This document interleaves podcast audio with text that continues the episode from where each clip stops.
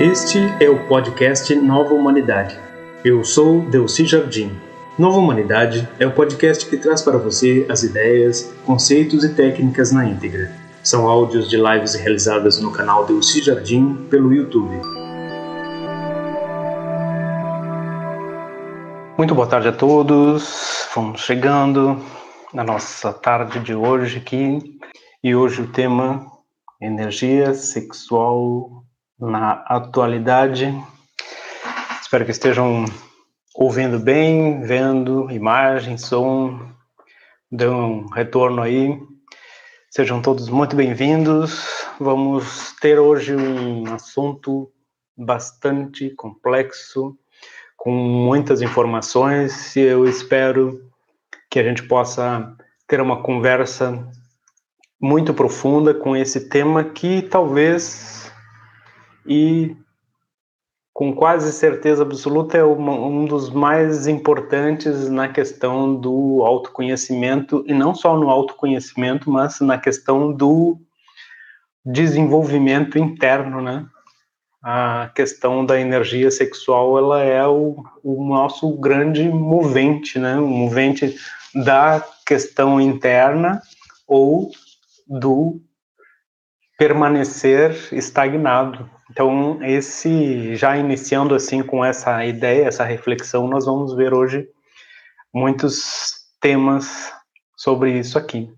Lembrando que as linha de, a linha delimitadora desse, nossa, desse nosso trabalho aqui é exatamente né, o, o Moenchan, é o que nós temos definido especialmente no capítulo 8.7 do livro Uma Nova Consciência para a Nova Humanidade, mas muito principalmente, e é por lá que eu vou começar, no capítulo 7 e 8, 6, 7 e 8 do Manual do Moenchan. No texto, né, capítulo 8.7 do, esse aqui é o livro Uma Nova Consciência para uma Nova Humanidade, né, o livrinho esse aqui da capa a capa verde, que aqui está cinza, mas é a capa verde, 8.7, tá?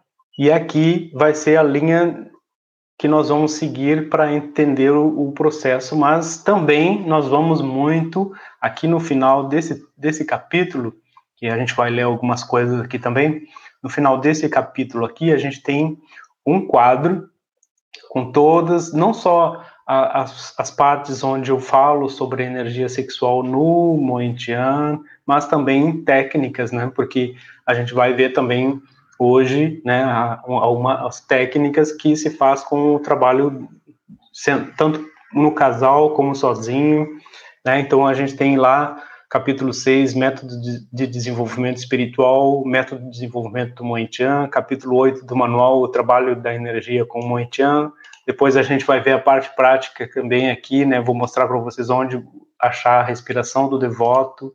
E essa aqui que é a principal, né? A transmutação de energia de um casal, que é um, uma técnica para se fazer justamente com um casal. E a gente vai delimitar isso aqui, origens, né? É, o que é essa energia, enfim, nós temos muita coisa para ver. E aí, quando nós vamos lá no capítulo 6 do Manual do Moentian, nós temos isso aqui, né? Que a gente começa a falar aqui, alquimia interior. Com isso aqui, a gente já começa a falar uma coisa bastante importante, que é o seguinte. Dentro do, do Moentian, né? Nós temos o quê? Nós temos... É, Dentro do Moenchan, nós temos a questão da transmutação interior, né? Transmuta, é, método integrado de transmutação interior e ascensão. A transmutação interior, ela envolve, obviamente, as energias que são básicas, primordiais para o nosso crescimento. E entre elas, né, entre elas, a principal é aqui, né, a energia sexual, que pode ser chamada Shin, né, ou Xing, depende da, do local, né, Shin, ou Kundalini, né, na, na Índia, que é, né, aqui está o fluxo energético que circula pelo canal central, Shum, Sushuma, grande movente do caminho material, do caminho espiritual, relacionado ao corpo físico. Depois nós temos a, a energia, a essência vital, né, que é a vitalidade, né, relacionada aos corpos emocional e mental, né, que a gente tem ali quando a gente olha aquelas figuras que estão lá nos quadros finais do manual do Moenchan, a gente pode ver muita coisa, como, por exemplo, nessa questão dessas três energias básicas, a gente pode fazer essa relação aqui, né, com esses centros principais também, não exatamente aqui, mas com esses aqui, né, a energia sexual, a Shin, e depois a Shen, né, que é a consciência, o Atman na Índia, né, consciência, corpo etérico. Quando todo, toda escola esotérica que preze pelo desenvolvimento espiritual, em algum ponto ela precisa falar sobre essa energia. Se bem que existem, né, algumas linhas que colocam duas, dois caminhos, duas, dois caminhos de, diversos de consecução espiritual, né? Uma que é a que trabalha ou que desenvolve a, a questão da energia sexual, né? E a outra que chama o caminho do conhecimento, tá? Mas em algum momento, como é óbvio, né, de se pensar, em algum momento precisa ser trabalhada a questão da energia sexual também, porque senão a coisa fica sem uma perna, né? Basta ver que a gente tem uh, esses pilares, né, os pilares básicos da, da vida humana, né, que a gente sempre define, né, como é,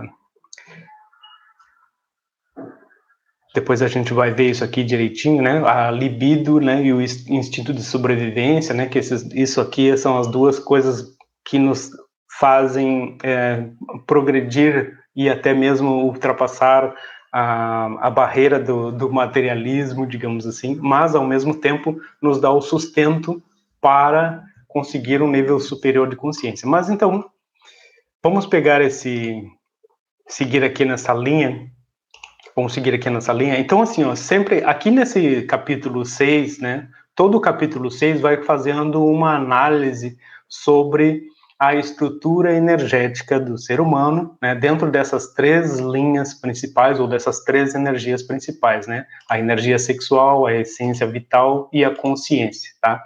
Isso aqui é até um texto lá de um, um livrinho sobre Tai Chi, né, que tinha uma configuração muito, muito bonita, né, no final do manual tem toda uma bibliografia de onde saem essas, essas partes aqui, é, aqui também fala sobre centros energéticos, isso aqui é algo importante da gente entender, porque da onde que sai essa ideia de energia sexual, por onde circula e por que e por que isso muda hoje, né? Então a gente precisa ter, entender que quando se falava no trabalho com a energia sexual, que também é chamada Kundalini, né? Energia sexual Shin ou Kundalini, né? Shin ou Jing na, na, na, China e Kundalini na Índia, né? Então, então tem essa diferença.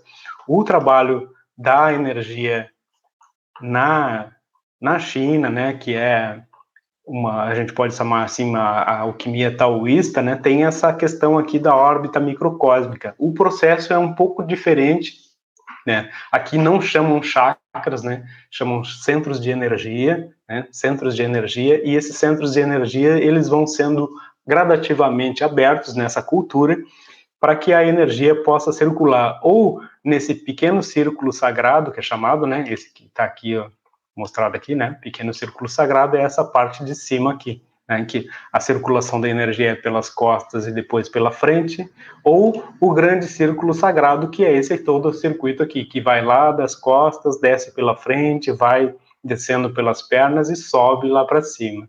Tá? Então, isso aqui é uma. O, o propósito do desenvolvimento aqui na órbita microcósmica é também né, o, o, desenvolvimento desses pontos com o propósito de abrir os campos de energia, de abrir os, os centros, aliás, para que haja também a evolução da consciência.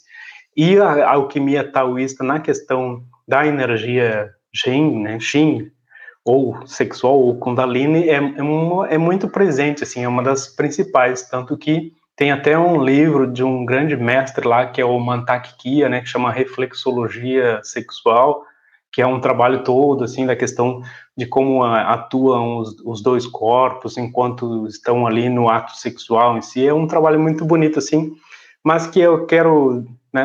O propósito aqui, primeiro, é mostrar essa configuração, entender o contexto, né, que eu tenho certeza que muitos, assim, passam pelo nível 1, nível 2, mas não abrem essa parte aqui porque ela é um pouco mais complexa. No entanto, é com esse entendimento aqui que a gente pode saber por que muda, né? Então, o, o propósito de colocar ali a energia sexual na atualidade é para a gente poder ter um contexto, saber do que as literaturas falam sobre a energia sexual e saber o que muda hoje, né? Então, a gente tem toda uma contextualização interessante, importante da gente analisar aqui, tá? Então, isso aqui é uma coisa, e depois, quando a gente vê isso aqui, né, que são os chakras, chakras principais, aí é uma outra cultura. Aí a gente está falando aqui da Índia, né, e em alguns outros locais, como por exemplo é, ali no Egito, né, e algumas outras culturas mais próximas que têm essa constituição, né, essa estrutura. Toda vez que a gente falar, mostrar assim uma forma, isso aqui não é só uma forma de uma prática, um método, isso aqui denota que esses seres, vamos chamar assim, né, ou esse tipo de pessoas que pratica isso tem uma estrutura delimitada, né, estrutura energética tal que ela comporta esse tipo de prática, tá? Então, lá na cultura asiática, e aí é que a gente precisa entender quando eu sempre falo assim, ah, o que é uma estrutura energética? É o campo de energia, né, a correspondente de energia do nosso corpo que através de uma estimulação correta, de um método correto, permite a evolução da consciência. Tá? Então, isso aqui também denota a era, né, ou a civilização onde isso apareceu. E há uma diferença bem gritante, assim, de origens, né, de, de civilizações onde isso aparece, e as estruturas, então, elas, elas mudam, elas são diferentes. E por isso justifica também a diferença que nós temos hoje. Então, quando eu falo assim ó, das estruturas energéticas diferentes, está falando de culturas, de civilização, de metodologias diferentes, de formas diferentes de evolução. E isso é importante de entender que quando se pratica um método que não corresponde à nossa estrutura, a gente pode romper com esses canais de energia ou sobrecarregá-los a tal ponto que desperte alguma qualidade, alguma informação ou mesmo algum problema lá registrado que não estaria na hora ainda da gente trabalhar, tá? Então, quando existe uma literatura que houve uma época que estava muito na moda, eu acho que ainda hoje tá, de fazer algumas literaturas assim para mostrar conhecimento intelectual, no qual alguns autores pegam todas as metodologias, né? Pegam, por exemplo, aqui a órbita microcósmica, que é da cultura chinesa lá, né? Tem uma época, pega depois o taoísmo, aí pega outras configurações que a gente vai ver aqui, vai dar uma análise, pega essa configuração aqui das céfiras, né? Que é lá do, da questão do, do povo judeu ali, né, que tem uma outra origem bem mais, bem mais remota também dos hebreus, né, então isso aqui é uma outra estrutura, uma outra configuração, né, Se, aqui eu nem coloquei algumas outras, né, como seriam a, a, a egípcia, a maia e de outros pontos, porque senão ficaria complexo demais, não teria o propósito que a gente precisa, mas serve para entender que alguns autores aí, o que, que, eles fazem? Misturam tudo como se isso fosse uma grande salada, né? E que a gente tivesse que entender isso tudo, né? Por exemplo, que a gente tivesse que ter todos esses chakras ou centros de energia, quando na verdade não é assim, né? Cada grupo tem a sua estrutura. E hoje a nossa civilização, né, está caminhando, como a gente já viu, para essa integração de centros de energia aqui, né, que inclusive está aqui, né, na obra lá do do Trigueirinho, que é o único que fala sobre isso, né? E eu a, ainda é, conservo essa, essa, essa relação aqui, porque, como eu disse, ele é o único que fala sobre isso, não utilizo os demais conceitos nem práticas deles, porque isso é uma outra coisa, mas sim que eles falam, ele falava, né, da, dessa configuração, dessa transição da energia, dessa troca de estrutura energética, né, e hoje, com o Moentian, a gente vai fazendo essa integração de centros, né, pelo tipo de aplicação que a gente faz. Então, aí a gente já tem mais ou menos uma ideia da origem, de onde isso vem. Se vocês vão percorrendo lá o capítulo 6, né, vou fazendo toda essa relação aqui que existe entre essas culturas diferentes, da cultura hindu, da questão da cultura taoísta, né, da chinesa. Depois tem aqui uma relação, né, que lá na cultura hindu, né, qual era o propósito? Em vez de despertar centros de energia, o propósito era a subida da tal da energia Kundalini por meio de dois canais, né, o que é o, o Ida e o Pingala, né, o Ida e Pingala, sei lá como quiserem falar. E ao passo que eles fossem subindo por essa coluna, né, por essa coluna de energia que chama Sushumna, né, o canal principal, iria despertando determinadas qualidades. Ainda é, um, é, uma coisa bem bonita, assim, quando a gente pega um, um texto coerente, né, de entender, assim, que, que quando essa energia ela vai subindo, ela vai despertando determinadas características e que essa energia que esse é o ponto de falar sobre isso, né? A energia principal, a energia movente do ser humano, a energia que constrói, né? A energia que nos traz vitalidade, que nos permite ter coerência no pensamento, que nos permite criar algo, né? Ou seja, muitos chamam assim a energia criativa, porque porque é a energia que faz com que nós tenhamos a condição de manifestar algo, né, de produzir algo, né? Então, quando isso quando essa energia, diante dessa, dessa análise, né, analisando assim, mas também serve, ela está extremamente baixa, né, extremamente é, perdida, digamos assim, dissolvida, ela não tem questão de fazer com que as pessoas tenham, né, com as pessoas que não têm esse controle, tenham qualquer é, sentido na vida, né, que elas se sentem perdidas, elas se sentem deslocadas, elas não conseguem fazer nada, né, no sentido mais produtivo, digamos, criativo, e quando isso vai subindo, vai também despertando determinadas emoções, né? Vai determinando, vai, vai vendo assim quando elas chegam a um determinado nível, a, a, a, as emoções mais negativas elas podem aflorar também, mas ao mesmo tempo a pessoa vai começando a interagir de uma maneira mais tranquila com o próprio mundo. Depois vai vendo também que essas emoções que seriam primitivas, elas atingem um centro maior, que aí é a questão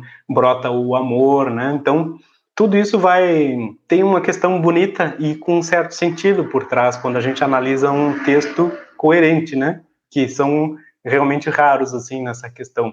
Tem muitos que fazem um trabalho interessante na questão do, do desenvolvimento da, da Kundalini hoje, porém não é o, o, o, foco do nosso trabalho, porque hoje a gente pode estimular isso, né? Ou, ou trabalhar com isso, melhor dizendo, de uma maneira um tanto diferente é, lembrando que a maioria das, das práticas que falam sobre Kundalini ou, ou a energia sexual, elas se denominam Tantra, né, o Tantrismo, né, que é justamente essa, essa forma de trabalhar com a, com a questão da energia, que a gente vai analisar isso daqui a pouco mais aqui. E só para concluir essa parte aqui, é uma coisa que eu gosto muito de, de fazer, né? Existem algumas técnicas, por exemplo, né, o reiki, ele, ele gosta muito de é, localizar, né? Porque reiki é uma da cultura japonesa, que se aproxima muito da taoísta, né? Pela questão dos centros de energia. Mas quando ela vem para o ocidente, ela mistura as técnicas dos taoístas com a hindu, né? Então aí há essa mescla, em vez de chamar centros de energia com aquela configuração toda diferente, chamam chakras, né? É muito comum também a gente ver na literatura que fala sobre chakras essa representação dos cones de energia aqui, né? Cones, né, que abrem para frente e para trás. E é bom lembrar que eles só se abrem para frente e para trás quando eles estão fechados no seu meio, né? Porque quando eles se abrirem também, quando eles estiverem bem é, desenvolvidos ou ativos mesmo, né, eles são como esferas, né, então não, né, então tem toda uma questão assim que a maioria fica só centrado no, no que foi definido em uma certa literatura, especialmente a literatura do Leadbeater, que é baseada em textos é, mais ou menos modernos e não textos mais antigos, né, que, que, que falavam mais sobre isso, mas, no entanto, isso aqui também eu estou falando ainda em, a título de curiosidade, né? A título de curiosidade apenas. Nessa cultura aqui, já das Céferas, né, a gente entende que tem um, que tem um grande centro aqui no meio, que seria o, o que desperta depois, que, ela, que é essa cultura toda aqui é, faz o trabalho com a energia. Mas o que a gente vai centrar hoje é na possibilidade da gente entender ou integrar essa energia de uma forma mais prática. Então, eu quero trazer primeiramente aqui um texto, vamos para essa parte aqui.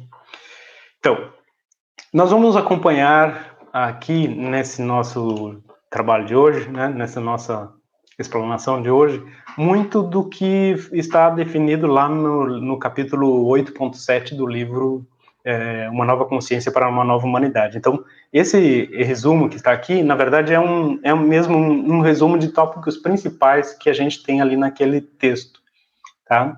Então, a gente pode iniciar até, eu quero até iniciar, na verdade, é, fazendo uma, uma pequena uma pequena leitura aqui de algo, né? Nós já passamos 20 minutos, mas eu quero agora iniciar.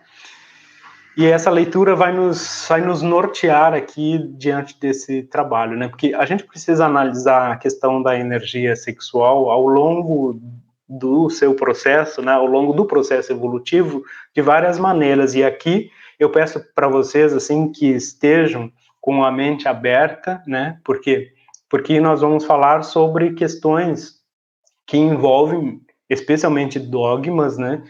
Dogmas até mesmo de quem está na, na questão espiritual, né? Na questão espiritualista, porque às vezes a gente cristaliza um conhecimento espiritualista por não aceitar uma renovação ou uma direção diferente daquilo que a gente vem né, aprendendo há anos. Aí alguns até gostam de dizer assim, ah, faz 30 anos que eu faço isso. Você tá, e chegou a que lugar com isso, né? Se faz 30 anos que está fazendo isso e está no mesmo lugar, tem alguma coisa que parece incoerente. Né? Então a gente tem que estar num desenvolvimento e especialmente aqueles que gostam de reproduzir conhecimento, né, porque tem fé naquilo ali, mas que não conseguem ir lá no interno, né, a gente sempre tem que colocar assim, ó, que as informações estão vindo, né, elas estão lá e elas estão mudando. Então, quando a pessoa é muito fã, fiel a um livro escrito há 40 anos, 50 anos, né, hoje tem muitos livros aí da área espiritualista com mais de 100 anos, né, e, e, com toda e aí reproduzem uma, uma, uma questão que já foi solucionada há sei lá 60, 70 anos e achando que aquilo ali é novo, né? Assim como também existem muitas técnicas que hoje são trazidas como novas, né? Até com o trabalho da energia da energia interna, da energia sexual, né? Tem técnicas aí que a pessoa vai lá no registro do Akasha, traz e que foram técnicas já utilizadas a, a utilizadas há 5, 6 mil anos, né, que não tem nada a ver com a estrutura energética atual, com a civilização atual, né, e vendem como se fosse algo novo, né, isso é uma coisa que até a gente estava falando ontem, né, sobre a questão do, do mestre de Joao dizer que hoje ele era uma coisa, mas muitas pessoas continuavam ainda pegando determinados registros de, de como eu disse, de 100 anos atrás, né, que é um, um problema chega a ser um problema, né? Então vamos lá. Uh, a ideia, né, da de uma sexualidade é, natural, né, tem um contexto histórico, assim, por exemplo, assim, ó, é, se a gente vai analisar, assim, o que influenciou até a questão sexual no, no aspecto, assim, de, de que em um momento era melhor que as pessoas reproduzissem, em outros era melhor que elas reproduzissem menos, né? a gente já vê que dentro disso tem um certo impregna na cultura esotérica algumas questões que seriam também religiosas, né? E essas questões religiosas envolvem também um pouco da questão social, né? Por exemplo, assim, numa época lá é, do final da, da Idade Antiga ali, né? Tinha muita questão assim, ó, dos dos feudos, e ali os feudos que eles precisavam, né? Precisavam de pessoas para os exércitos, né? Então, quanto mais ah, os seus súditos reproduzissem, melhor para que aqueles exércitos ficassem numerosos, né? Então, ao mesmo tempo, em, em outras em outras áreas, né, ou outras uh, civilizações, até ou até outros povos, vamos chamar assim, existia o caso de muita pobreza. Então, quanto menos procriassem melhor, né?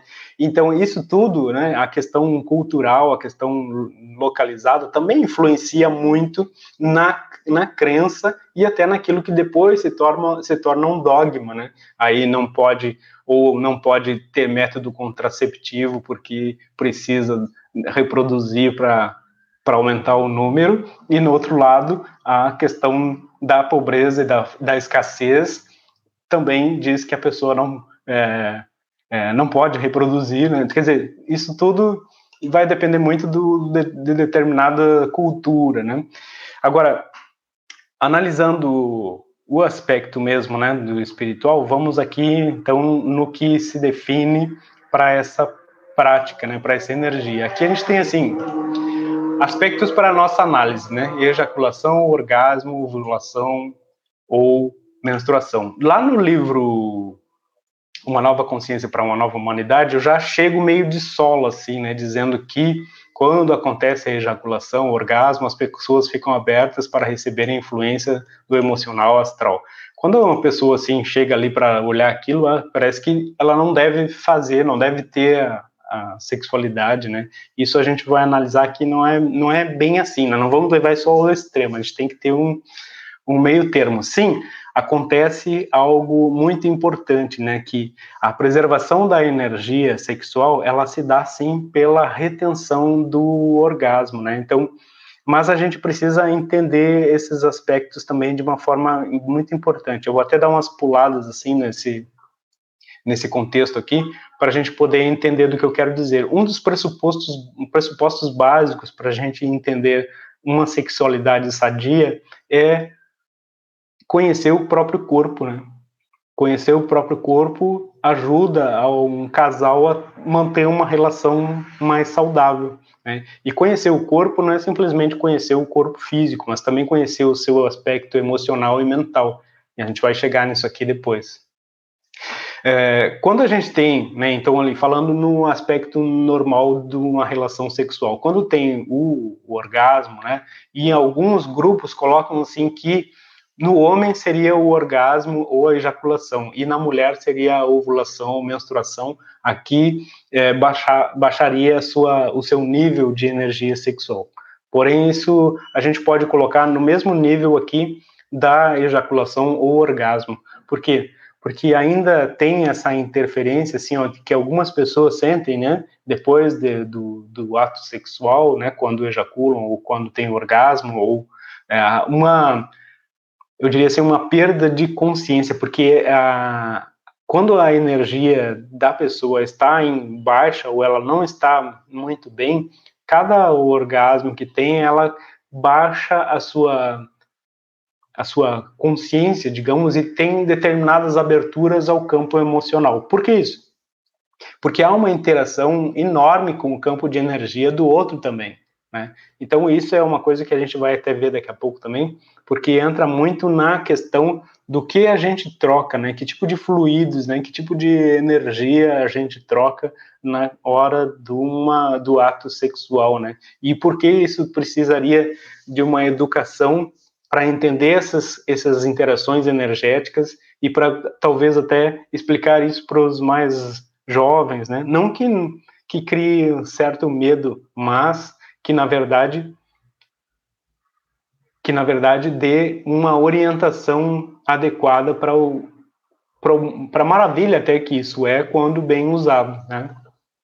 É, quando se tem essa abertura do emocional, do astral, né, existe muito uma coisa que é assim, ó, quando a pessoa está nesse nível da, da que precisa ter o outro como simplesmente uma descarga fisiológica, né? A gente chama assim que muitas pessoas usam o outro como se fosse um banheiro, né? Um banheiro para fazer as suas necessidades fisiológicas. Então, quando, quando o ato sexual ou a procura sexual ela é simplesmente uma forma de esvaziar né, uma necessidade fisiológica, ela também se torna uma dependência.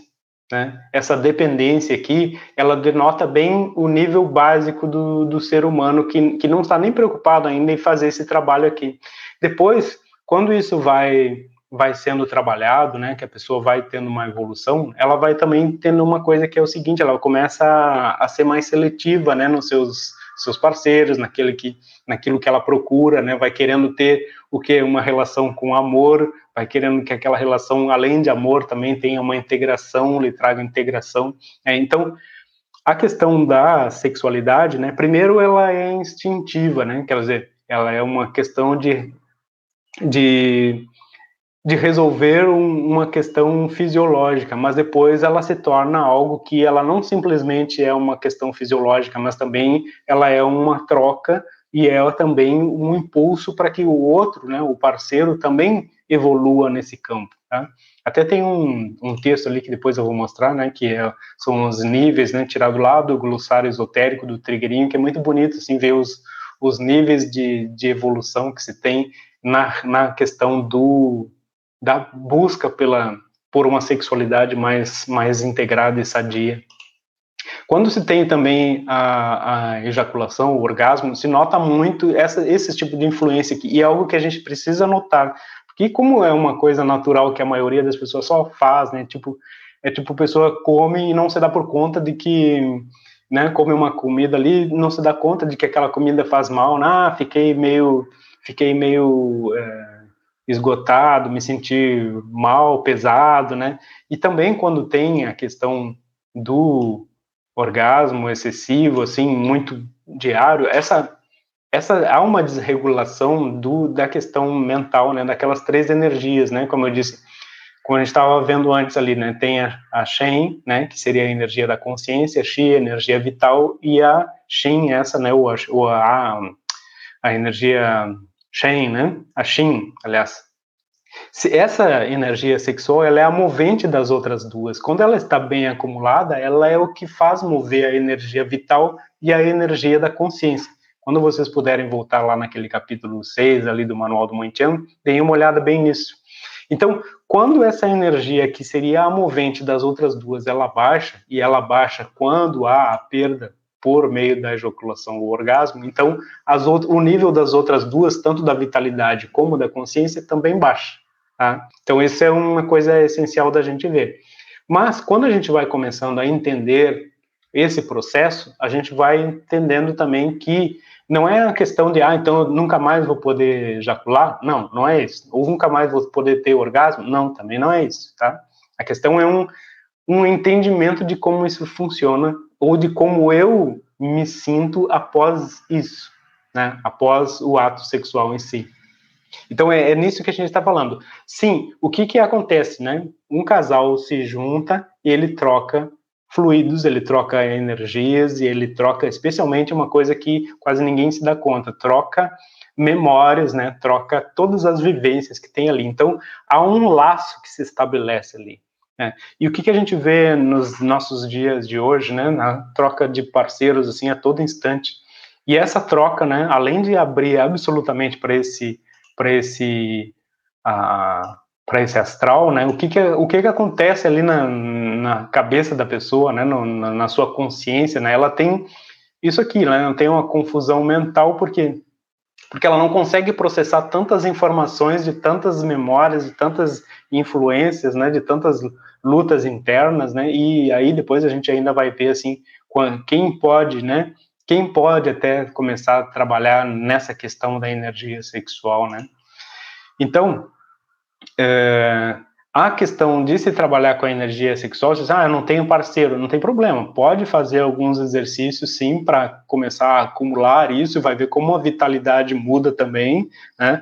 A questão mesmo desse treinamento básico seria diminuir o número de ejaculações ou orgasmo num primeiro momento, para entender como que fica, né? Se costuma ter, uh, por exemplo, ejaculações diariamente, vai ter aí uma vez por semana, uma vez por mês, né? Alguma vez eu recomendei como terapêutica para um amigo, né, para um, um cliente, que ele ficasse 21 dias sem orgasmo, né?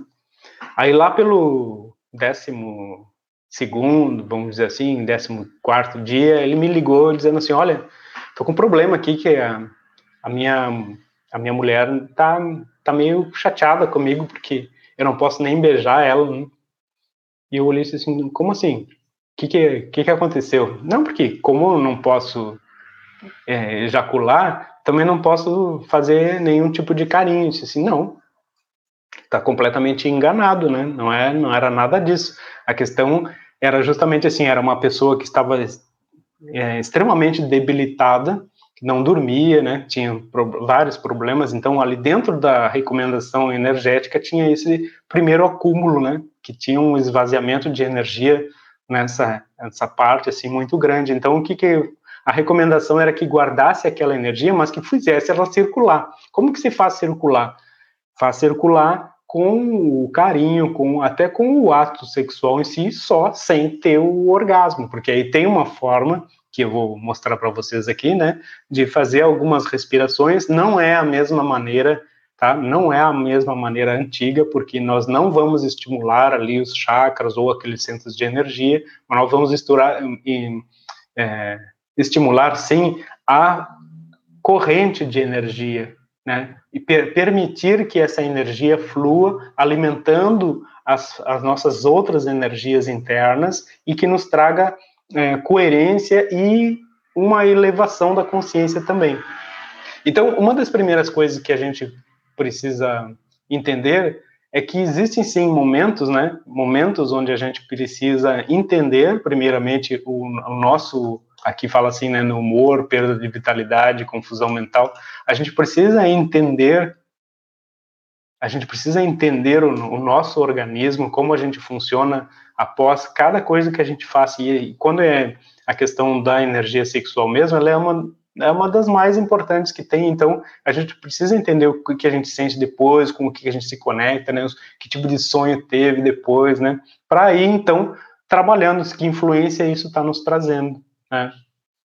E aqui também, assim, ó, quando, né, essa questão que eu estava falando do, né, de, de, que hoje, assim, é muito comum as pessoas terem um parceiro por semana, por dia, né, por, por, por mês, né, na verdade, quando a gente vai vendo, assim, o respeito pelo outro, né, o respeito pelo outro, a gente vai vendo que, às vezes, né, precisaria, assim, ó, de um mês, três meses antes de ter qualquer um ato mais íntimo para que pudesse ter um aprendizado, né, saber quem é aquela pessoa, qual é o tipo da energia dela, o que ela vai me trazer, e até algumas interferências, assim, que teria no nosso campo, no campo dela, né, pudesse ter uma modificação já, né.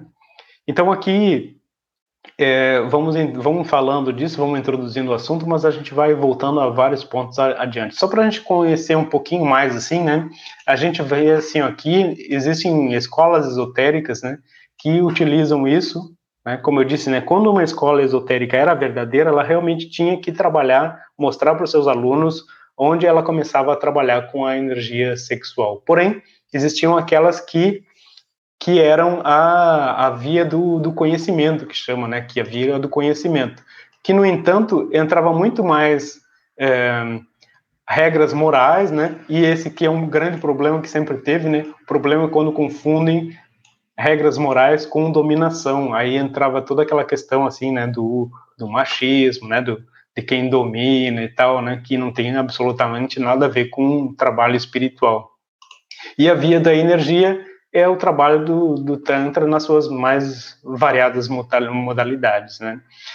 Mas é, hoje, né, o que, que a gente vê assim nessas escolas que ainda, né, tem alguns ainda que ensinam Tantra, que né, tem várias escolas assim que falam sobre energia, Kundalini e tal, mas o que, que a gente vê mais? A gente vê mais isso aqui, ó, né, para despertar mais o desejo e a potência sexual. Tipo, um, né, vai lá aprender a, a, aquela, aquela forma de, de energia para quê? Para ter mais estímulo, né? Porque quando você faz esse tipo de prática, assim, que tu vai retendo o orgasmo, o que, que tu tá, tu tá tendo? Tu tá prolongando, tá prolongando o ato, né? Então, quer dizer, aquilo tá, tá aprofundando a, a, o tempo da relação, né? Então, alguns ficam para esse estímulo. E isso tem um problema, porque a prática do, da energia sexual, ela sempre tem duas mãos, né? Que é aqui, ó, uma positiva e uma negativa, né? Deixa eu aumentar um pouquinho isso aqui. A positiva é essa, quando os dois parceiros sabem o que estão fazendo, né? Pode até dizer assim, ah, meu, meu parceiro não aceitaria que eu fizesse esse tipo de trabalho, porque às vezes as pessoas dizem assim também, ah, eu não posso fazer isso porque se eu não se eu não gozar ou não ejacular, meu parceiro não vai entender, vai achar que que né, que não está acontecendo nada, né? Ou que ou que aquilo ali está errado, né? Vai ficar estranho, né? Mas quando simplesmente avisa, tá, mas eu vou fazer isso para ver o que que acontece, né? Como que a minha energia muda, né? Como que muda até a nossa relação. Porque quando um, um, casal começa a fazer isso, eles começam a se entender muito mais, há uma, muito mais intimidade. E é isso que, eu, que a gente vai entender aqui mais adiante. Por que, que existe mais intimidade? Por que, que existe mais mais amor até, né? Porque na verdade vai ter muito mais troca de amor do que propriamente o o objetivo do ato ser o orgasmo ou ejaculação, né? Que é, às vezes, se não tiver esse esse outro motivador antes, né, que é o estímulo da energia em si, a vitalidade, isso fica como um, aquilo que a gente estava falando antes, como simplesmente é, uma necessidade fisiológica sendo satisfeita, né? Tipo ir no banheiro. É, então, quando ela é positiva, os dois crescem, porque aí os dois estão sabendo, né? Porque a gente também, o que, que a gente vê assim? É, existe esse outro lado aqui, né? Que é o negativo, né? O vampirismo energético, né? Às vezes é inconsciente. Deixa eu explicar isso aqui. Isso aqui é importante da gente entender. Quando, né, muitas, muitas vezes as pessoas utilizam isso, né, achar, conhecem um pouco da energia sexual, conhecem um pouco de tantra, né, e aí saem por aí fazendo assim, mostrando, né, o, o, o quanto podem dominar essa energia ou, ou a sua própria é, retenção de orgasmo, né? Vou chamar assim para a gente entender melhor. E aí o que, que faz isso? Quando faz isso e a outra pessoa não está avisada de que aquilo está acontecendo, na verdade ela está sugando a energia da outra. Né? Aí chama vampirismo energético sexual. E isso aqui foi uma prática assim muito muito usada no, na magia sexual negra, né? A magia negra sexual que chama assim também. Tá? Às vezes é inconsciente. Quando? Quando um dos cônjuges sempre está doente, né? Quando um dos cônjuges sempre está doente, né? Um dos, um dos dois ali sempre está doente. E aí por que, que isso acontece? Porque a sexualidade, o casal não está no seu lugar correto, né? Não está no seu lugar correto dentro do casal. Quer dizer, tem algo na sua cronologia de um dos dois, né?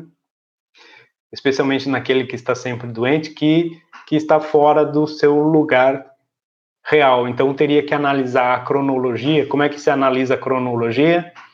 Colocando as questões pessoais, os seus traumas, as suas, as suas, as suas, as suas questões não resolvidas dentro da meditação, né? Se olhando, né? Mas agora, quando a pessoa não consegue e não quer fazer isso, aí é um grande problema e o casal vai estar sempre em desalinho, né, em desequilíbrio. E é fadado a que isso também termine, né, porque não há um encontro de energias entre os dois, né.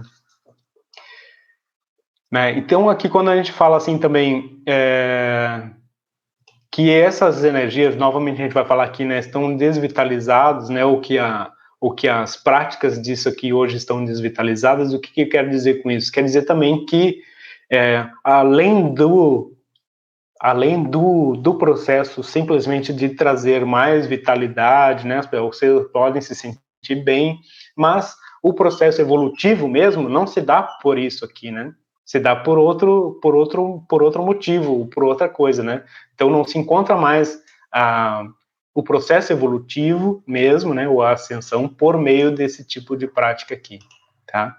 Inclusive aqui muda, né, o fluxo da energia, né, que antes subia e hoje, né, há uma descida em encontro, né, com isso, que até aqui, nessa parte aqui, deixa eu aumentar um pouquinho,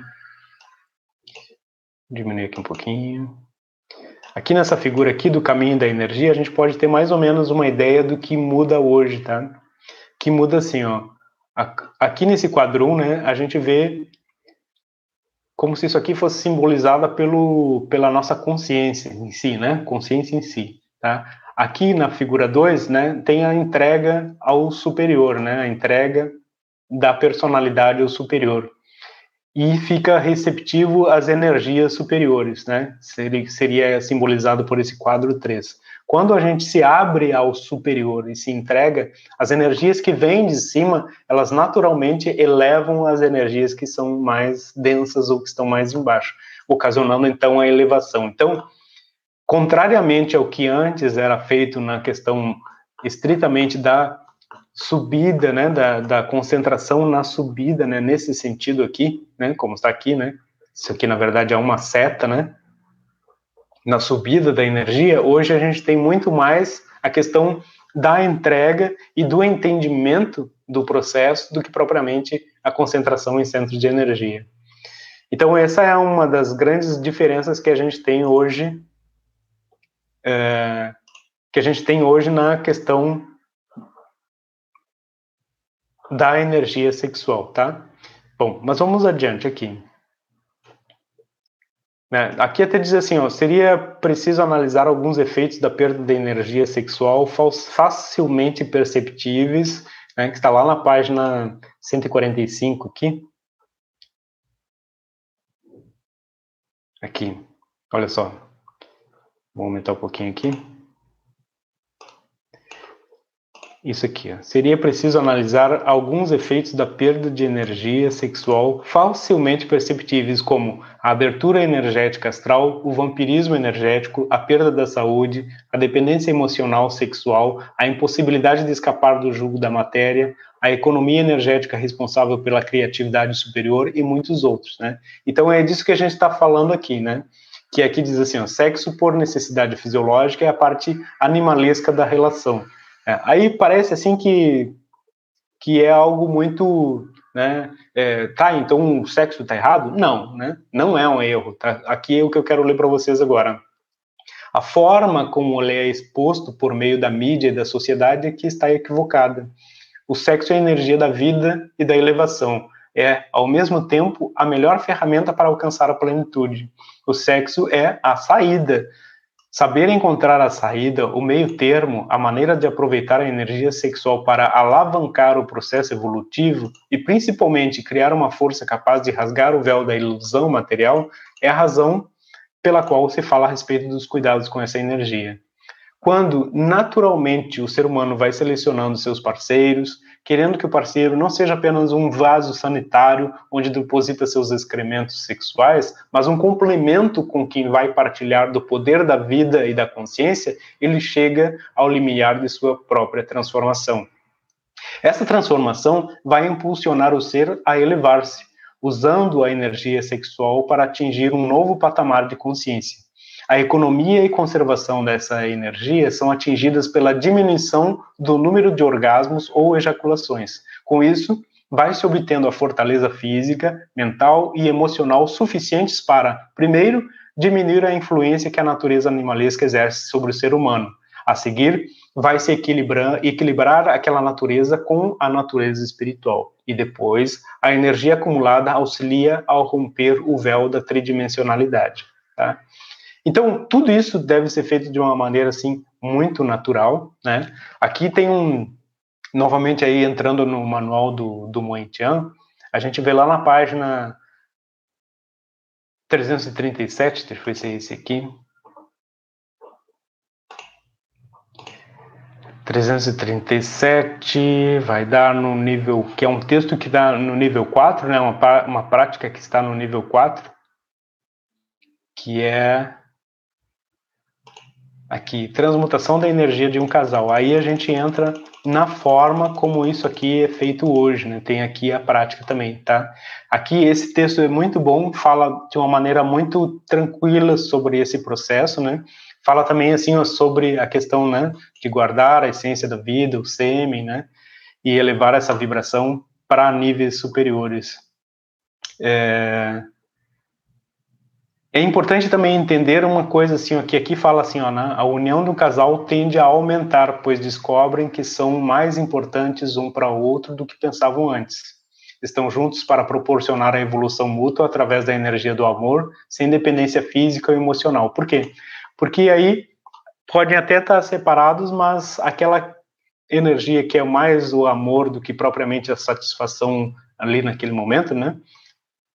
Ela está sempre presente. Agora, uma coisa que a gente precisa entender também é que não é não ter mais, né? Muito pelo contrário, é ter de uma maneira bastante diferente. E aí entra um outro aspecto que a gente vai analisar aqui, que é o seguinte: como que a gente pode ter uma, uma relação íntima, é, diferenciada e superior, né? Como que isso acontece? Isso acontece quando a gente primeiro conhece o próprio corpo, né? Quando especialmente quando tanto faz homem como mulher, né? Geralmente ninguém conhece nem não sabe nem se limpar direito, né? Que a gente diz assim, né? Fica lá tudo meio sujo, assim, né? Mas no entanto, o que, que a gente precisa entender? Precisa entender que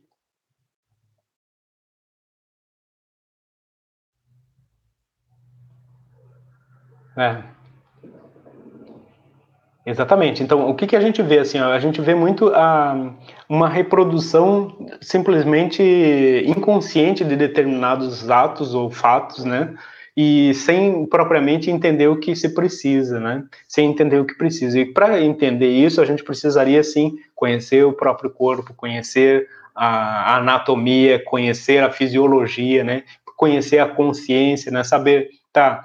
Né? Se eu perco, como que fica a minha consciência? Eu sei, né, tem pessoas que sentem dor de cabeça e não sabem, tem pessoas que sentem fraqueza e não sabem, tem pessoas que mudam completamente o humor depois do orgasmo, né, sem saber que isso está acontecendo.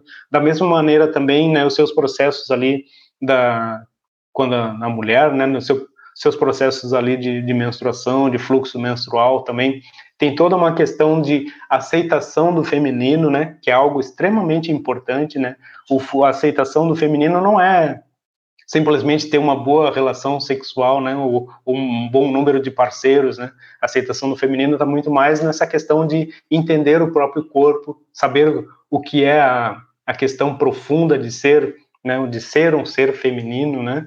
Assim também o homem, né? Que postura ele deve ter em relação à mulher, né? Por que, que um homem chega com relação de pensar que é superior ou é ele que manda, ou quer dominar, né? Porque tem alguma coisa faltando na sua estrutura familiar é, de infância, né? Se, se, se tiver tudo bem na sua relação de infância, na sua cronologia, ele vai chegar num nível de um companheiro, de um parceiro, né?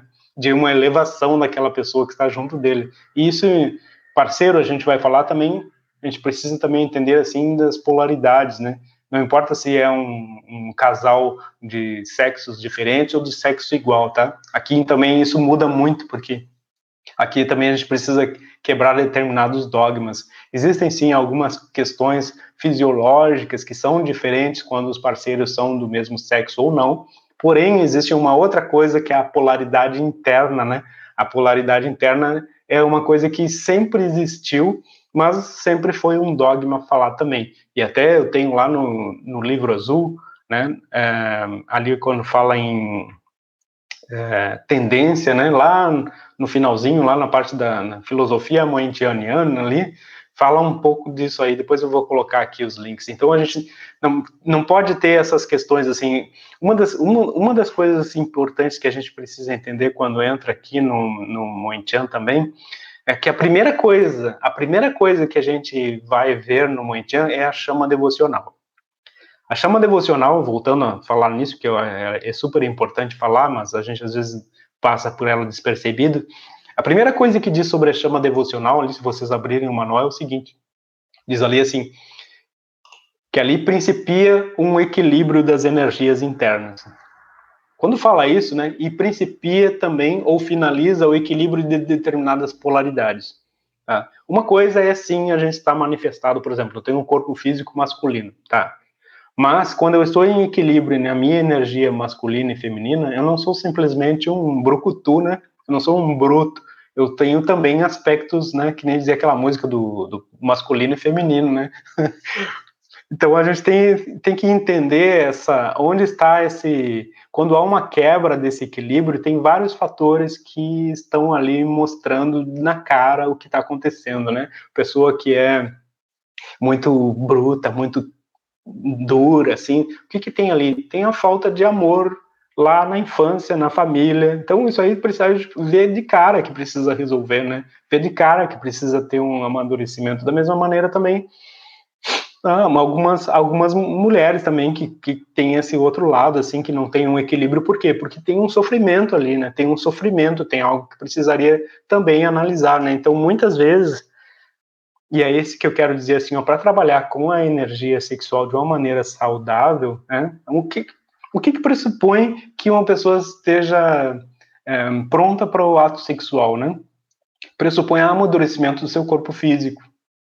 Ponto ponto, né? Um ponto aqui, né? Então, para que haja ato sexual, né, pressupõe amadurecimento do corpo físico. Chegou na idade de que pode ter a relação. Ponto. Agora, o que pressupõe que uma relação possa ter um certo equilíbrio? O equilíbrio emocional, o equilíbrio mental, mental, né? O equilíbrio psíquico, né? Então aí, aí que a coisa complica mais, porque se as pessoas não estiverem maduras nesse outro aspecto da personalidade, as suas relações vão ser sempre ou para dominação ou para perpetuação, né, ou para instinto, né, para satisfação puramente puramente fisiológica, como a gente estava dizendo antes. No entanto, às vezes ainda tem um outro problema, que é o problema de não se colocar no lugar correto, né? Então aí às vezes assim, tu tá com o corpo físico pronto, mas tá procurando a mãe, né? Tá procurando o pai, tá procurando aquele amor que tu não teve, né? Que nunca vai ser preenchido porque tá faltando lá da família, né? Lá da, da infância, né? Então isso tudo aí a gente precisa analisar. Então no primeiro momento, assim, quando se vai trabalhar com essa energia, esse, essa primeira parte tem que estar tá resolvida. Então não adianta querer ficar nessas culturas aí vendo assim, né, ah, vou desenvolver meus chakras. Chakra é, já foi em primeiro lugar, mas também precisaria resolver as questões mais íntimas, mais pessoais antes de querer um trabalho desse tipo, né? Isso sempre foi assim, né? até porque, como eu já falei várias vezes, né, nem todo mundo tem os mesmos números de centros de, de chakras, né, que tem ali para desenvolver, sim, são características que podem ter sido rompidas por algum fato, por alguma, como eu digo, na cronologia quebrada, é aquilo que numa etapa do desenvolvimento não recebeu o seu devido cuidado, né? Por exemplo, em vez de ter uma infância cuidada de uma maneira natural, onde desenvolvesse o amor, né? Aquilo ali foi quebrado de uma maneira bruta por um trauma, por um sofrimento, né? Por um abuso. Então, como que as pessoas vão trabalhar com isso como que vão ter um relacionamento, como que vão querer transcender, né, ou elevar sua energia sexual se elas não cuidaram dessa base, né? Inclusive, é, existem sempre vários lados nisso, né? Tem aqui, ó, vamos, deixa eu ver aqui se a gente já passou por isso aqui. Como eu disse aqui, né? É, tem esses dois pilares da vida humana, né? A libido e o instinto de sobrevivência, né? Então, essa energia sexual, ela, ela é isso, né? Ela é sim a energia movente das demais, da energia vital, da energia da consciência, né? E essa consciência envolve justamente esse, esse ponto de ligação com o nosso superior e muito desse instinto de sobrevivência. Mas esse instinto de sobrevivência, ele leva às vezes para um outro lado, né? Que é aquela necessidade de dominação, de, de conquistar determinadas coisas só no material, sobrepujando os demais, né? Então, aí, é... estou começando a ver as perguntas aqui, eu já, já perdi um pouquinho, mas daqui a pouco eu já respondo. É... Então, assim, ó, uma das questões que precisa a gente entender também, que é a questão do domínio, né, do domínio da, da, dessa energia, também ela nos traz um domínio do próprio plano de equilíbrio na, na, parte material, na parte do, do, sustento, né, do porte da vida, né, como já era definido nessa parte assim. Só que é preciso sim ter um trabalho sério em relação a isso, né? Então aqui a gente tem o seguinte, ó, que é o que eu estava falando, a responsabilidade masculina, né? O sêmen e a vida, né? Ser adulto e analisar a vida e a integridade. O que, que é isso aqui? Quantas vezes a gente vê né, casos de, de homens que não sabem quem são seus filhos, né? Por que isso? Porque o ato sexual é simplesmente uma perda de, de energia, de vitalidade, né? não sabe onde deposita seu, seu sêmen, seu orgasmo ali, né? E aí não tem domínio nem sobre quem são seus seus filhos, né? Onde a coisa onde a coisa foi foi feita, como foi feita, né? Como que isso pode acontecer nos dias de hoje, né? Numa civilização ainda como a nossa, né? E a responsabilidade feminina, né, é entender o seu feminino, né, ser adulta, entender os mecanismos do seu corpo e sua cronologia, resolver isso de uma maneira sadia, né. Para isso existem as ferramentas. Primeiro, vai lá na meditação. Primeiro, vai colocar todos os seus processos lá dentro, né. E só para a gente ter uma ideia aqui agora disso, né, tem interação energética, assim, tem dois momentos, né, de profunda conexão entre dois seres, né, que eu devo colocar aqui só para a gente ter uma ideia, assim, do nível disso aqui. Existe lá no nível 4 o que eu chamo de uma aplicação avançada, que é uma conexão, né, de alma, de energia entre o, o terapeuta e aquele que está recebendo. Isso independe até de distância ela, ela, é, ela é feita quando a pessoa que está aplicando chegou num nível de entender totalmente a sua energia e os seus níveis de energia. E o que ele faz, lembra que, que a gente fala muito assim, da, brincando, né, da, da fofoca energética, né, que é quando as duas pessoas estão no mesmo nível e só trocam informação sem que nenhuma das duas saia é, com algum progresso daquilo ali. No entanto, quando um está integrado e sabe o que está acontecendo com o outro, pode alinhar, né, alinha, digamos assim, seus, seus centros de energia, seus corpos, suas partes, e há uma troca muito grande ali de energia, onde aquilo que ela já entendeu, já ultrapassou, passa como se fosse uma energia extra na qual aquela pessoa vai se conectar também e vai ter um impulso para sair daquele problema que ela está. É um nível de interação extremamente elevado que eu só recomendo assim para quem está muito integrado mesmo, e o outro nível, que é ainda mais avançado, né, que isso aqui, é o ato sexual, né, que é uma conexão energética com toda a memória emocional, fluídica de outra pessoa, né. Então é isso que a gente estava falando aqui. Então ali naquele, né, se, se tu não tiver um, um, um, entendimento de que tu precisa ficar com aquela pessoa, né, quanto tempo isso leva também, né? Algumas escolas falavam que entre um parceiro e outro devia ter um ano de, de, de de espera, digamos assim, para poder eh, desfazer os laços. Né? Hoje, hoje a gente já sabe que isso não é bem assim, que havia sempre uns exageros, né, que levava até a outros problemas, né? Mas há um tempo mínimo para a gente entender, né, que há determinadas rupturas de laços, né, de campos de energia. Agora imagina uma pessoa que fica naquilo ali todo o tempo, né, naquela busca e, e, e interagindo com várias pessoas no, na parte mais íntima, né, com todas aquelas memórias, com todas aquelas influências ali, né, que a pessoa tem, né, e inclusive é, a questão do campo de energia que vem lá dos seus familiares também, daquilo que fez para os outros, nossa.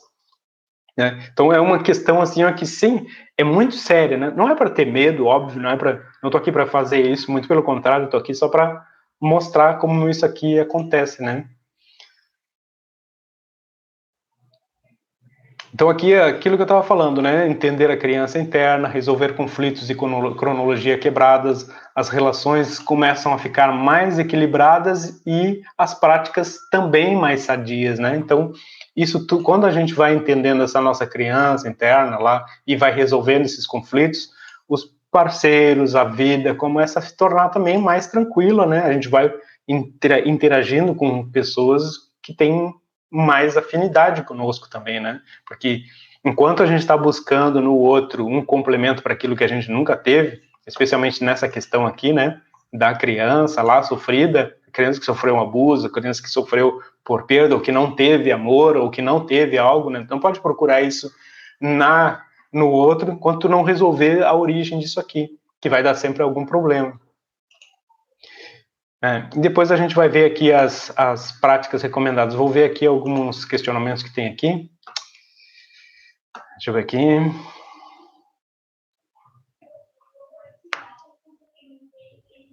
É, exatamente. Tem muito da, aqui, né? Fala assim, né? Essa energia é poderosa e as pessoas aprendem a, na adolescência que sexo é aquilo que assistem e reproduzem na vida real. Sim, tem muito disso, né?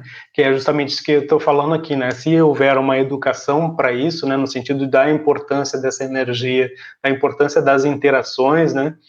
é claro que isso vai ter é, um desenvolvimento muito melhor. No entanto, é preciso sim que antes disso, né, tenha o desenvolvimento de uma cronologia correta, porque quantas crianças entram, né, em contato com determinadas coisas, né, não só de informações, mas em, é, por verem cenas, né, ou por ou, ou por estarem em um meio que produz uh, essa quebra de cronologia e que impede seu desenvolvimento natural, né? Eu sempre falo assim que né, o, o, os pais são os grandes pedagogos, né, no sentido de condutores de crianças, né, condutor da criancinha.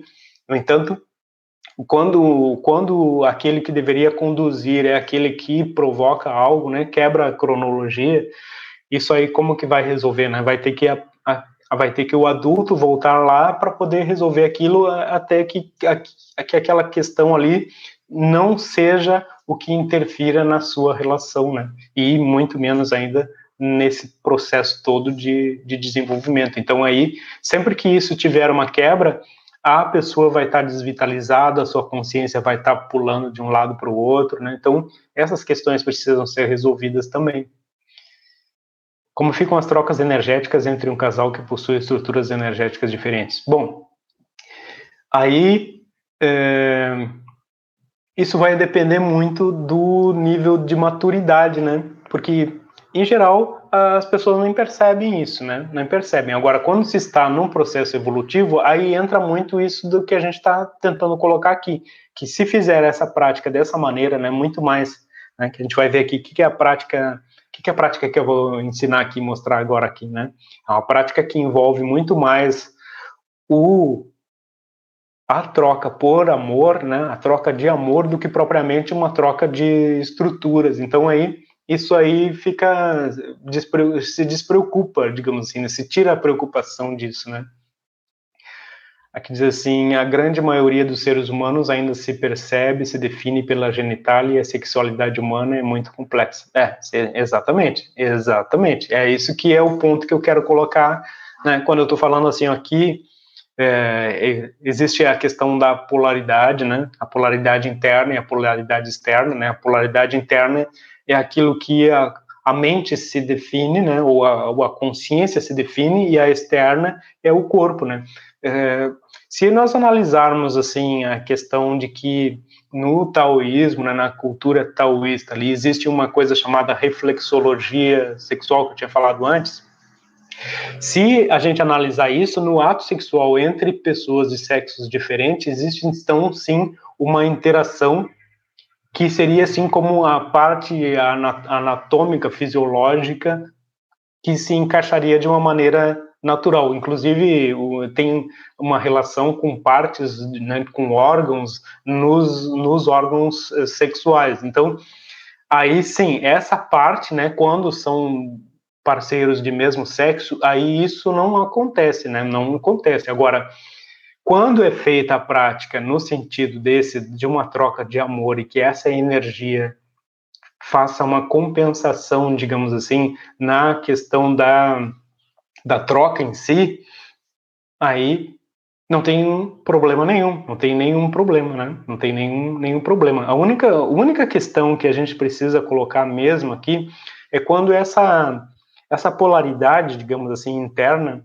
ela não é totalmente uma polaridade interna, mas ela é uma polaridade que foi desenvolvida por conta de algum trauma. Né? Isso aí a gente precisa analisar muito. No entanto, mesmo que tenha esse problema de, de ter sido uma polaridade é, adquirida, vou dizer assim, por conta de um trauma, é preciso sim usar isso de uma maneira saudável para que essa mesma, esse mesmo uso com amor, né, que aí entra a troca da energia de amor ali, ela possa de alguma maneira trazer um entendimento que vá é, curar, né, que vá sanar aquilo que aconteceu lá num passado remoto. Então, a gente está falando aqui de uma coisa extremamente profunda, delicada, né, que mexe com as, com as raízes mais, mais profundas, né? Inclusive, né, nessa hora da tarde, assim, a gente está falando desse assunto, né, que é extremamente profundo, delicado, né, eu, eu espero que esteja sendo bem claro aqui também, né? Então, a prática que a gente vai ver, né, ela é uma prática que exige determinadas posturas das mãos, né, que a gente vai ver aqui daqui a pouquinho, né? Quanto, quanto a gente vê, né, quanto a gente vê de parceiros, né, que têm essa polaridade interna e que não podem manifestar, né? No passado, a gente via muitos, assim, de pessoas que tinham essa polaridade interna e que diferente da externa, que eu quero dizer, e que tinham família e não podiam expressar aquilo que de fato eram, né? Então, da mesma maneira também, né, determinadas um, é, mulheres que, que nunca podiam expressar a sua sexualidade, né? Tanto que né, a, a, aquilo que deu origem ali na, na, uma das principais coisas que deu origem aos estudos da psicanálise lá com Freud ainda, né, que é, era a questão da histeria, né, era muito era muito ligada a esse esse fato, né, das, das, das esposas, né, precisarem ficar no seu no seu reduto sem expressarem a sexualidade, enquanto o marido tinha lá suas outras relações, né? Então, o que, que é isso, né? Há quanto tempo isso vem acontecendo que aí as pessoas hoje vêm se descobrir, né, ou vêm descobrir seus, seus corpos, né, ou alguns ainda nem conseguem descobrir seus corpos e nem manifestar uma, uma sexualidade é, equilibrada, né. É, a questão, aqui tem uma pergunta muito importante assim, ó, Delci, por quanto tempo dura a influência de um campo psíquico e emocional sobre o outro após o término de um relacionamento? Quando a gente, não sei se estava naquela, naquela nossa meditação que eu fiz a, o lençol dourado, né? fala assim aqui, quando, quando existe uma perda, né, a perda de um, ente, de um ente querido ou de um relacionamento, o período médio é de sete meses, né, ali naquela ruptura. Mas não é disso que eu estou falando aqui. Mas eu estou falando assim que que existe uma, uma condição para que alguns laços demorem mais ou menos para serem para serem desfeitos, né? E que condição é essa? A condição nossa velha e, e tão conhecida condição do, do apego. Esse apego é, é, é, o laço, né, que conecta de novo, né? Então, às vezes a gente é, tá na fase da, do término e aí depois aquele aquele apego, aquela lembrança vem e reconecta, né? Então, é, isso pode variar muito, assim, de entre semanas até meses, tá? Isso vai depender muito de cada um, de cada um vá sentindo mesmo, né? Vá sentindo em si. Mas quando é uma perda que há um sofrimento e que essa pessoa passa por um por uma espécie de luto, né? Que todo todo rompimento é um, um tipo de luto que precisa ser vivido, precisa ser desfeito. Né? Em geral, seria um entre três e sete meses, assim. Né? Agora, no ato em si, né, quando há só ato, aí isso pode demorar bem menos tempo, mas precisa sim de um tempo de processamento de informações. Mas depende de cada um, do nível que a pessoa está e daquilo que foi realizado entre essas, esse casal, né? Tá? Acho que assim mais ou menos responde. Então aqui temos também assim é, práticas recomendadas, né? Leitura do capítulo 8.7 do livro verde, né? A questão aqui do, do casal, que é a prática do casal que a gente vai ver aqui. Ah, aqui no, no conversando, não, não é esse aqui. Aqui, né? Aqui, ó. Tendência e o processo interno, tópico 162. E depois tem, são três, assim, o 162, depois tem sobre o terceiro sexo, que é o 163, e depois tem o próximo, que é sobre sexualidade, complemento 164, tá? Então, esses tópicos é o que eu estava falando aqui sobre as polaridades, a polaridade interna e externa. Deixa eu só agora aqui mostrar a, a tal da técnica. Essa técnica está lá a partir da página 337 do Manual do Moentiano, tá? Ela é muito simples, bem simples mesmo. Tem uma outra que é o estímulo da energia, que é a respiração do devoto, depois eu vou mostrar aqui. Aí pergunta assim, dá, quem tá solteiro pode fazer? Sim, pode fazer. Inclusive lá no final, inclusive da, da respiração do devoto, tem uma ressalva ali sobre a como se faz para até para para amenizar essa essa energia, porque uma coisa que a gente precisa entender que é bem isso assim, ó, a energia, quando a gente essa energia sexual, quando a gente começa a entender o que ela é, o que ela produz, né? Ela realmente ela é o movente da nossa consciência, daquilo tudo que a gente pode produzir, daquilo tudo que a gente é, daquilo que a gente pode construir. Então, se a gente tem alguns momentos assim de, de até a gente usa essa palavra celibato, né? O momento de celibato também é um momento de reclusão, um momento de, de reconstrução. Então, se eu, se eu localizo que as minhas relações elas estão é, elas estão sendo podadas ou sendo prejudicadas por questões lá mais íntimas, mais internas, né? Como eu falei, né? Que podem ser de cronologias quebradas ou de eu estar tentando compensar algo que eu não tive em uma relação. O que a gente vai fazer? A gente vai reter um pouco de tempo essa energia fazendo esse procedimento, né? Porque uma coisa que a gente precisa entender é o seguinte, ó. Não ter relação sexual não significa que essa energia não esteja sendo usada, tá? Isso é um ponto muito importante de entender. Não ter relação sexual não significa que a energia não está usada. E é ainda mais perigoso, por quê? Porque ela pode ficar estagnada, parada, e até tem uma ideia muito interessante que é aquela de lembrar assim, um poço de água parada, né? O que, que é, um, por exemplo, põe uma lata de água ali do lado de fora, o que, que acontece? É, vai ficar podre, né? Ela fica parada, fica podre. Agora, se tu põe algo para circular ali, né? Faz aquela água circular, bom, aí ela, ela revive, né? ela fica viva, né? ela fica, ela reacende. Então, é importante esclarecer que o celibato nem sempre é saudável, pode ser um grande bloqueio, um bloqueio ou engano. É exatamente isso que a gente vai entrar aqui agora. Se essa energia fica estagnada, parada, ela né, não é aí que, tu, que eu estou, ah, me protegendo. Não, mas então tá usando ela do, do lado completamente oposto, né? Porque tem os dois lados, né? Aquele que pensa que não está usando, quando na verdade ela sempre precisa ser usada de alguma maneira, né? Quando ela é corretamente usada, mesmo parada, ela se torna algo criativo, né? Então aí a, a saúde da pessoa também melhora, ela vai resolver os seus conflitos mais, mais profundos, né? E quando ela é exagerada, o que, que acontece também? A pessoa também se perde, ela, ela nunca vai resolver nada.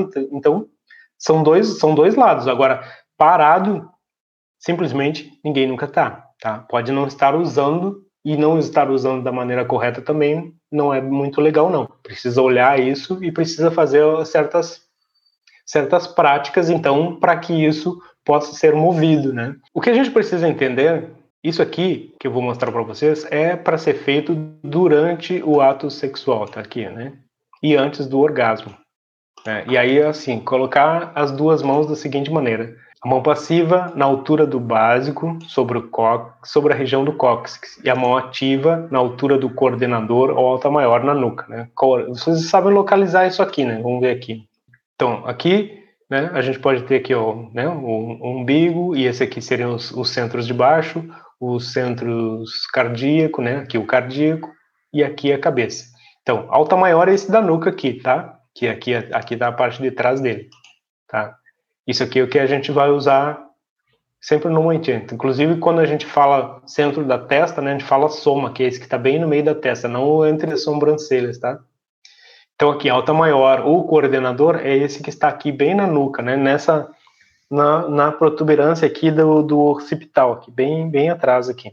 Tá? Então, esse aqui que a gente vai, vai falar, vai se, vai se concentrar. As tuas mãos ficam nessa postura, uma no básico, né, lá atrás, né, vamos chamar assim, na, na, na, nas nádegas mesmo, né, e a outra na nuca da pessoa, tá? Então, uma fica na, na, nas nádegas e a outra na nuca, tá? E a outra pessoa vai pedir para outra pessoa também posicionar da mesma maneira. Tá? E aí, inspira, sentindo a energia subindo do básico para o cardíaco e ao mesmo tempo vindo do alto da cabeça para o cardíaco. Expira, irradiando a energia das tuas mãos, fazendo circular pelo corpo da pessoa. Tá? Aí essas sensações de, de calor vão, vão aumentar muito né? Todo o corpo vai vibrar muito e a, as mãos também, né? Aquecem muito. E aí, o que, que acontece? Isso aí vai dissipa a, a necessidade do orgasmo e aí é como se o orgasmo fosse interno, né? Aquela velha história do orgasmo interno nessa prolongação. Não quer dizer que em algumas algumas situações, mesmo assim, ainda tenha, né? Ainda tenha, mas a, o controle disso, né? O controle, a, a, vitalidade que isso traz é muito importante. E aí eu lembrei do que eu ia falar antes. Sempre que a gente estiver fazendo algum processo, né? por exemplo, assim, tá lendo um livro, né? Faz um teste assim. Pega um livro, vai ler, vai iniciar um livro, até chegar ao fim daquele livro, retém o orgasmo, né? Retém a ejaculação. E o que, que acontece aí? Vai ver que a compreensão daquilo é muito maior que se tivesse no meio, por exemplo, ali, um orgasmo, uma ejaculação. Então, esses são exercícios interessantes que a gente pode entender a nossa energia, como a gente compreende e como está o nosso estado mental também perante essa energia, né? Então, sempre que a gente tiver, assim, um, um, um processo, né, um, uma leitura ou algo que a gente, um, objetivo que a gente queira alcançar, se a gente coloca junto, né, essa questão do cuidado com a energia sexual, a gente vai ver que tem um, um resultado né, bem diferente daquele que, que a gente teria se não tivesse esse cuidado todo aí, né, cuidado com essa energia. Então, é algo que a gente pode experimentar, né? aí depois pega um outro livro, né, claro que aí teria que ser mais ou menos no mesmo nível de compreensão, né, pega um outro livro e faz isso com, né, quebrando no meio ali com uma ejaculação, com um orgasmo, para ver a diferença que daria nessa, nessa questão intelectual, na questão da compreensão. E, como eu disse, né, analise, analisem a questão mesmo da, da energia, da, da consciência, né, das, da, das mudanças de humor, da, na mudança do comportamento. Né? Alguns, como eu disse, sentem algumas dores, dor de cabeça, dor na parte lá do, do cóccix também, né, que às vezes aquilo ali está uma energia ou muito bloqueada, né, ou quando alguém fica muito tempo sem ter também, né, alguns dizem assim, ah, tem, tem umas pessoas que contestam essa questão do, do, da técnica em si, né, de reter mais tempo, porque dizem que ficam com dores, né, nas gônadas e tal, não, isso é, é isso não é verdade, isso tem maneiras ali de, de se analisar isso bem bem consciente, então só existe isso quando a pessoa realmente está num nível muito muito primário ou, ou então não entende absolutamente nada de energia, assim, tá? Mas, em geral, essa é a técnica bem básica, né? Então, os dois... Deixa eu pegar aqui meu assistente, né? Os dois, né? A mão... A mão... Qual é? A mão passiva na altura do básico, então se tu é canhoto, a mão passiva fica na altura do básico e ativa fica na altura da nuca. Então os dois parceiros ficam e o coração, né, a parte do cardíaco fica o mais próximo possível, no sentido de que a energia vem de cima e de baixo e se expande pelo cardíaco, tá? Então isso é muito é muito simples, né? Isso aqui está na página aí, tá, como está mostrando aqui, né? Página 339 do Manual do Mointian, não tem como se perder. E a outra técnica que é muito importante de entender também, de analisar, de, e pode fazer sempre, é a respiração do devoto, que eu vou mostrar aqui agora para vocês. A respiração do devoto está lá no nível 2, capítulo 29. Tá? Essa aqui, inclusive quando fala ali, né, que concentra em dois pontos, lá do básico, vai também, é uma forma também de fazer essa respiração aqui do devoto que consiste, né? E aí a respiração não precisa estar no ato sexual, né? Transmutação da energia de um casal, capítulo 62. Então, aqui, essa técnica, né, que está na página 339, ela é feita durante o ato sexual, tá? Durante, durante o ato. Agora, a respiração do devoto, ela pode ser feita em qualquer outro momento, numa autoaplicação, ou mesmo quem ainda não tem a energia pode fazer isso para estimular a energia interna sem problema. E a questão aqui da prática é bem simples também, né? São dois pontos que a gente se concentra todo o tempo. Pois então, se aí tal, se o parceiro não é iniciado, não tem problema, tá? Não tem problema, porque aí o que que tu vai fazendo? Tu vai fazendo uma educação, tu vai falar para ele que tu está fazendo esse teste da tua energia, que tu está fazendo uma transmutação, que tu está fazendo uma elevação da energia. É, como eu disse, alguns acham estranho, assim, ah, não vai ter, né? Não vai ter o orgasmo, não vai, ou não vai ejacular o homem, né? acham estranho, mas quando veem que aquilo ali está aumentando muito mais as sensações, está aumentando muito mais a relação e está se tornando muito mais íntimo, aí aquilo começa a ficar interessante, né? Uma das coisas que precisa entender também é que isso também dá assim ó, a, a questão do ato, né? O ato em si, ele é um ato de descoberta do corpo, do corpo, né? Ato de descoberta do corpo é muito importante, porque isso vai trazer muito mais intimidade, né? Aí fala assim que não que não tem o por quê? Porque aquilo ali vai vai demora mais tempo, vai ter toda uma intimidade maior. Então é uma busca bonita, é uma busca pela pela integração, pela intimidade mesmo, né?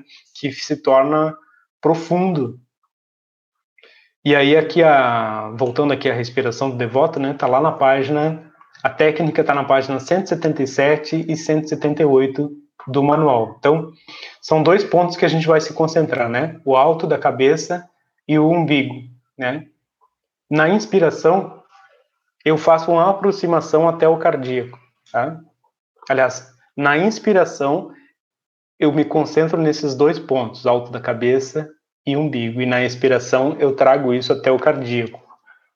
Eu vou fazer isso, conforme está aqui na descrição, né? na inspiração, né? e é sempre a respiração abdominal também. Então, em, na, a respiração abdominal é aquela que eu inspiro dilatando o abdômen e expiro contraindo o abdômen. Então, os dois pontos serão de concentração são esses: o, o alto da cabeça e o umbigo. Durante a inspiração, que deverá ser profunda, ritmada, tranquila, né?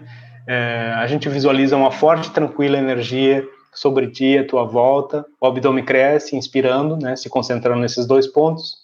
E quando expira, sente a energia tomar toda a conta do ser, descendo do alto da cabeça e do umbigo ao mesmo tempo, até encontrar o cardíaco. Vai fazer isso seis vezes e numa sétima vez, é, vai sentir que ela não vem só até o cardíaco, mas que ela expande para todo o corpo, tá? Então, essa respiração devota, ela é feita um ciclo, são ciclos de respiração de sete vezes, quando na sétima ela é, ela é, é visualizada e irradiada para todo o corpo, para os braços, né? E quando você termina, precisa dar uma levantadinha, fazer uma uma, uma flexão, né, dobrar o corpo, assim, para que ela se distribua bem, se distribua bem pelas pernas também.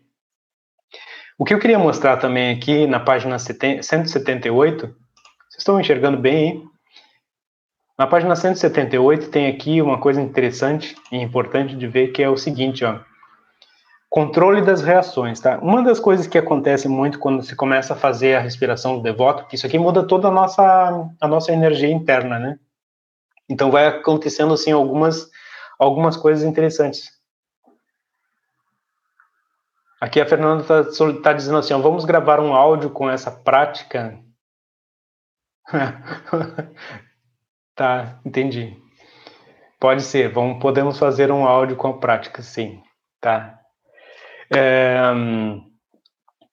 uma das coisas que a gente precisa entender aqui é que quando, como a gente está lidando com uma, com uma modificação da energia interna, uh, muitas vezes automaticamente pode começar a haver alguns desbloqueios de alguns desbloqueios de energias lá profundas, né? É, então, alguns a gente pode ter alguma sensação de sonhos estranhos, assim, né? Sonhos com relação, com relação à energia mesmo, né? A gente pode ter um estímulo de energia diferente. O que, é esse estímulo? Ah, uma excitação fora do horário, por exemplo, né? ou uma irritação, né? Isso tudo a gente precisa analisar. Se começou essa prática e vai fazer ela sistemática, precisa ir analisando sensações, né? Sensações que venham. Né? A mulher também pode ter o ciclo menstrual um pouco alterado, né? Pode ter as reações, aquelas como costumeiras de antes ou de após a menstruação diferentes também, né? Então, é preciso anotar, entender, né? Pra, precisa fazer disso, né? Entender que isso vai ser o, um dos grandes saltos de sua consciência, de sua energia interna. Então, apesar de parecer muito simples, né? Que é só uma respiração, ah, é só uma forma de respiração. Não, a gente está movendo uma energia interna profunda aqui, tá? Então, quando a gente vai fazer isso aqui, muitas coisas mudam. Agora, se como reação, vamos chamar assim, reação, né? Teve ali um excesso de, de excitação, parece que foi o, o contrário, não está conseguindo controlar, aí então é a mesma coisa que a gente vai fazer aqui. Coloca a mão passiva lá na fonte do desequilíbrio, né? Por exemplo, na, na, a mão passiva, né? Que é de maioria da esquerda, coloca na parte das, das gônadas ou da genital e a mão ativa lá no alta maior, na nuca, né? Tá? E aí isso aqui vai fazer com que aquela energia circule de uma maneira mais tranquila até que aquilo ali também vá para um outro lugar. O que é o outro lugar?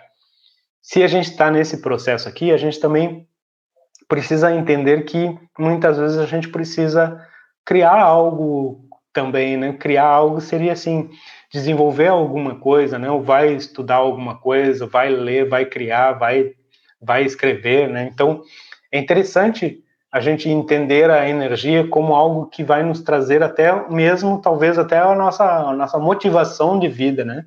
Agora, uma coisa que a gente precisa entender, concluindo aqui tudo isso, é que a energia sexual nunca está parada, nunca está, e se estiver estagnada é porque alguma coisa errada tem, tá? Da mesma maneira que o excesso ou aquelas taras, né? O que, que a tara é? ela é uma forma de dizer que tem uma coisa muito errada com aquela pessoa, sofreu muito, da mesma forma que né, o que, que um abusador é? Alguém que foi abusado, teve um abuso ali, né? Então, isso tudo a gente tem que analisar também. E quando a gente está fazendo essa questão da respiração do devoto, que parece muito simples, muitas dessas coisas que a gente tem guardado também afloram. Então, especialmente assim, a cada semana, né, que tu faz essa respiração diariamente, faz a respiração no devoto diariamente, tu tem aquela primeira semana ali um estímulo, uma, uma, uma maneira de sonhar diferente, né, um, uma, umas ideias diferentes, então aquilo tudo tu tem que anotar, colocar na meditação e entender o que está acontecendo, tá? Então, essa prática da respiração do devoto é uma prática para se entender que é a forma atual de elevação daquilo que chamavam Kundalini, sem necessariamente se é, estimular ou fazer ela subir, né? Mas ela, ela sobe e desce ao mesmo tempo, né? Nos preenchendo pelo cardíaco. E isso aqui é para tanto solteiro como casal. Agora, essa outra, cadê a outra? Lá do capítulo 62, cadê o capítulo 62? A transmutação, a transmutação da energia de um casal é para ser feita pelo casal, mas como a gente viu também, se tu colocar a, a mão no mesmo local e sentir ela em ti circulando pelo cardíaco, funciona da mesma maneira também, tá? Se tu tá solteiro, porque ela vai fazer o estímulo, a circulação da energia interna de uma maneira muito, muito mais intensa. Tenho certeza que eu não concluo esse tema hoje, nós já estamos aqui há mais de uma hora e meia. E se tiver alguma questão aí, se alguém tiver alguma coisa que queira trazer à tona aqui, trazer como complemento, por favor. É, a gente viu que tem esse contexto da energia sexual muda muito, né? Muda mesmo por causa da configuração energética diferente, né? Nós estamos num outro patamar e é, muda também a forma como nós nos concentramos. No que não muda é que nós somos seres humanos, o ser humano tem energia, tem energia sexual, então tem que trabalhar com ela de uma maneira de uma maneira tranquila, de uma maneira saudável. Né? Se não está saudável, se a relação tem algum problema, busca na fonte disso, na causa que geralmente a causa está lá na nossa infância, na nossa família, primeira família, é, então, isso tudo precisa ser analisado. Se tem disfunção, por que, que tem essa disfunção, né? Será que é a polaridade interna que é diferente da externa? E por que essa polaridade interna é diferente da externa? Será que ela vem de lá, de lá de dentro mesmo, né? Que é de dentro de mim que essa polaridade interna é diferente ou foi provocada por uma questão de uma cronologia quebrada, né? E se foi quebrada também, precisa usar isso de uma maneira produtiva, curativa, positiva, né? Nada de hoje em dia a gente não pode mais dar dar vazão à repressão, né? dar vazão à repressão é bom, né? não pode entender essas questões como repressão, muito pelo contrário, a gente precisa entender a fundo as causas e as consequências, né? E por que as nossas relações são de determinada maneira, por que eu penso de determinada maneira, por que eu sinto de determinada maneira. Eu espero ter contribuído com isso aqui de alguma maneira, espero que tenha sido proveitoso para vocês. Né? Nós temos aqui várias pessoas assistindo. Bom, essa aqui é uma pergunta muito boa. Ainda tem uma pergunta interessante aqui, ó. Se duas pessoas sentem-se atraídas, se desejam, mas não tem amor entre elas, mas o ato sexual é feito com amor, como ficam as cargas energéticas? Ficam muito bem, né? Ficam muito bem. Parece que aí exerceu a energia de uma maneira positiva, sem aquilo que chamam promiscuidade, né? Que nem caberia, mas ao mesmo tempo é interessante a gente ver. Mas ao mesmo tempo pode sim ser feito. Agora tem que cuidar no caso, né? De que se não está utilizando a energia do outro só para uma, uma questão mais, mais é, de satisfação em si, né? E talvez até possa cuidar também, possa cuidar também da questão de que isso possa trazer talvez até um, um, um, o desenvolvimento desse tipo de, de exercício durante ali, né? Talvez até isso também contribua. Então, não há problema disso, né? Mas, em algum momento, seria interessante encontrar um, um complemento também, né? Então é isso por hoje, né? Eu agradeço muito a presença de todos, de todas vocês. Eu espero realmente ter contribuído um pouco com esse tema extremamente complexo e inclusive um tema que a gente não desenvolve muito, mas que a gente precisa desenvolver mais é essa questão de entender o corpo, né, de sentir o corpo, de entender que como é que a gente vai poder sentir ou dar prazer, né, que é o ato em si, né, que o ato sexual é um ato de entender o corpo alheio, entender a, a sexualidade do outro, né? E quando não existe o, o, orgasmo, isso pode demorar ainda mais tempo. Então, o que, que vai fazer nesse tempo? Vai sentir todo esse amor, né? Toda essa essa transmutação que ocorre ali e por consequência ainda tem toda essa elevação de energia, essa vitalidade que vem como consequência disso. Tá? Então, quanto mais saudável o par ou a pessoa, muito mais as relações ficam melhores. Tá bom? Muito obrigado a todos vocês. Obrigado por, por estarem aqui comigo nessa quase uma hora e 45 minutos. Obrigadão, então. Até mais.